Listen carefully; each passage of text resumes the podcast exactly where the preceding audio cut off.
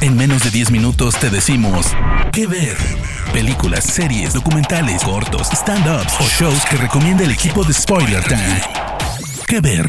Hola, ¿cómo están? Bienvenidos a un qué ver aquí en Spoiler Time. Mi nombre es Hugo Corona de Luna y me encuentran en arroba tushai 2SHY en Twitter y en Hugo Corona en Instagram. Como cada semana que estoy con ustedes, la idea es recomendarles películas clásicas que encuentren en plataformas digitales. Esto quiere decir que ya tengan más de 10 años. Evidentemente con el cambio de año se abre una nueva, un nuevo abanico de posibilidades de cosas que recomendarles. Sin embargo, el día de hoy les voy a recomendar una película de 1996.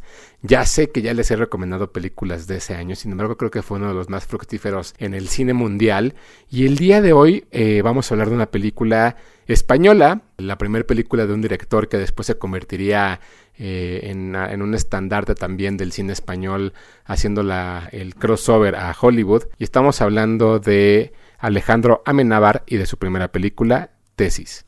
Alejandro Amenábar es el hijo de una madre española y un padre chileno que por cuestiones de trabajo tuvieron que moverse cuando él tenía solamente un año a España. Apenas a los 19 años realizó su primer cortometraje que se llamaba La Cabeza. Fue en 1996 cuando de la mano de un guion eh, escrito por él mismo y, y dirigida por, por él, Tesis ve la luz.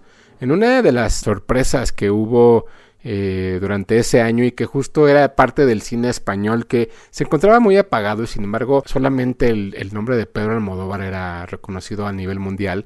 Pero gracias a Tesis, eh, Alejandro Amenábar logró que todo el mundo volteara a verlo y, e incluso que, se le reconociera también como uno de los jóvenes directores que, apenas surgían con sus 23 años y haciendo esta película bastante fuerte. Tesis es una película de horror y terror que mezcla el suspenso y el misterio, donde Ángela, interpretada por Ana Torrent, se encuentra haciendo su tesis de la universidad y está hablando de la violencia en general y cómo los medios de comunicación han normalizado la violencia.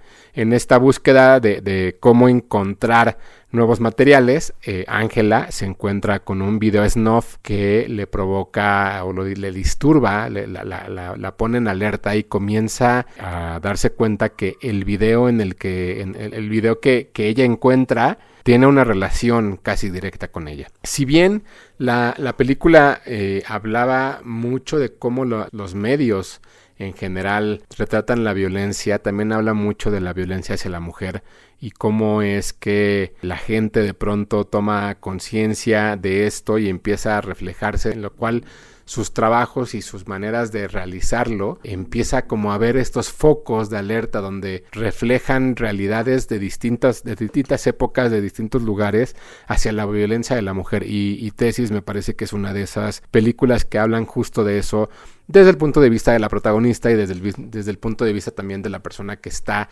siendo parte de este video en, en la historia. Además de Ana Torrent, eh, el elenco tiene por ahí a Fele Martínez, a Miguel Picasso, a Javier Elorriaga y a un joven Eduardo Noriega que básicamente era la primera colaboración que tenían Amenábar y, y, Eduardo.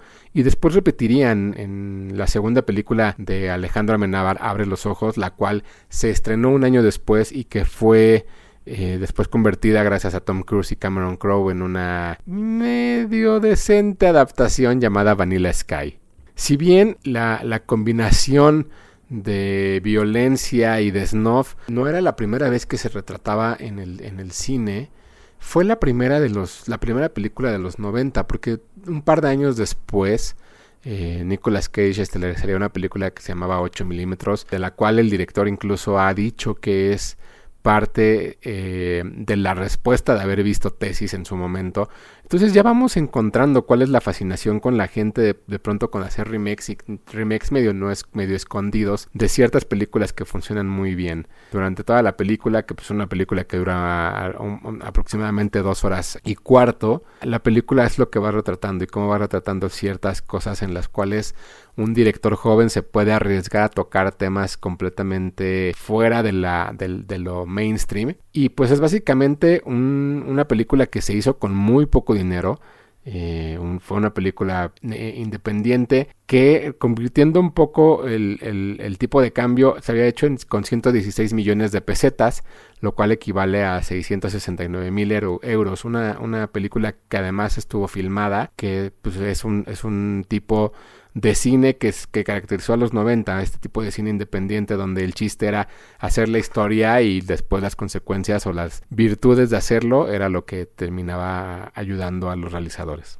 Gracias a esta película eh, fue que Alejandro Amenábar pudo después hacer diferentes historias tanto en España como en Estados Unidos. A esta le siguieron Abre los Ojos, después le siguieron eh, Los Otros con Nicole Kidman, Mar Adentro, Ágora, Regresión, Wild War y se encuentra en estos momentos filmando una teleserie que se llama La Fortuna que estará presente en España.